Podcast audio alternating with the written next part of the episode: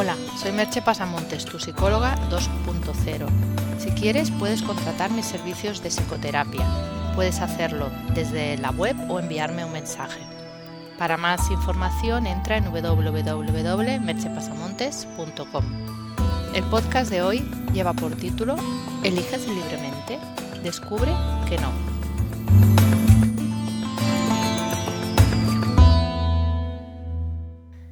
De las ideas que tenemos más extendidas es que elegimos libremente, que nuestras decisiones obedecen solo a nuestros propios criterios. Hay muchas razones por las que podría demostrar que eso no es así. Si quisiera complicarlo, te diría que tu pampa mental ha sido configurado por la educación y el entorno, y eso hace que tu rango de decisión esté en la mayoría de las ocasiones circunscrito a eso. Pero como este concepto atenta contra el libre albedría, albedrío y eso es de mal llevar, te explicaré unos motivos mucho más simples. Un estudio de la Universidad de Illinois ha concluido que la influencia del resto de los comensales a la hora de pedir el menú en un restaurante determina enormemente qué es lo que vamos a pedir. Brenna Ellison estuvo estudiando cuánto influía a la hora de pedir los platos el hecho de que estuviera marcado el número de calorías al lado con colores, como si se tratara de un semáforo. Las mesas que recibían el menú con los colores hablaban del tema y en promedio ordenaban menús con menos calorías que aquellas que recibían un menú sin esos indicadores. Pero la cosa más sorprendente de la investigación es la uniformidad que se producía en la elección de los menús, de modo que se establecía un promedio similar en relación a lo más caro o más barato o con menos o más calorías. Los comensales tendían a tener el, el, mismo comportamiento, a buscar la conformidad del grupo. Sentirse de acuerdo con el grupo produce felicidad. En otros estudios también se ha visto cómo eso está altamente influido por el primero que pide. El primero que pide es el que de algún modo determina el rango de alimentos que va a pedir el resto de la mesa. El único modo de evitarlo es que no sea audible lo que cada uno pide.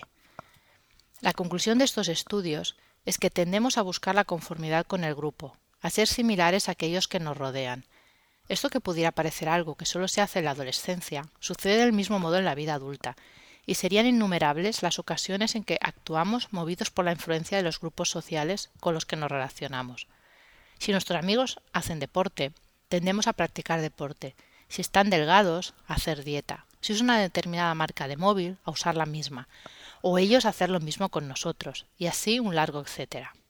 Y si a eso le sumamos que nuestra inclinación natural es juntarnos con gente similar a nosotros, estaréis de acuerdo conmigo que nuestro margen de decisión libre no es muy grande. Pero ¿podemos hacer algo al respecto? Vamos con una serie de ideas simples pero que creo que pueden ser efectivas. La primera cosa es tener en cuenta todo lo que he explicado. Hay que recordar que eso nos va a suceder y ser conscientes. A partir de ahí podemos introducir varias preguntas que nos hacemos a nosotros mismos. ¿Es esta una situación en que sea importante la conformidad de grupo? ¿Quiero realmente hacer eso? ¿Qué utilidad tiene para mí hacerlo? ¿Lo haría si no lo hubieran hecho los demás? ¿Pasaría algo si hiciera una cosa distinta al grupo? Y también es útil recordar que las personas que hacen cosas distintas son las que suelen marcar tendencia, son a las que las demás siguen. No vivimos en una cultura que fomente demasiado la originalidad, pero no obstante, cuando alguien lo es, cuando alguien es original, sin ser estrafalario, suele tener seguidores, porque en muchas ocasiones la gente lo único que está esperando es que alguien dé el primer paso para seguirle. Así que si quieres hacer algo realmente, ¿por qué no ser quien dé ese primer paso?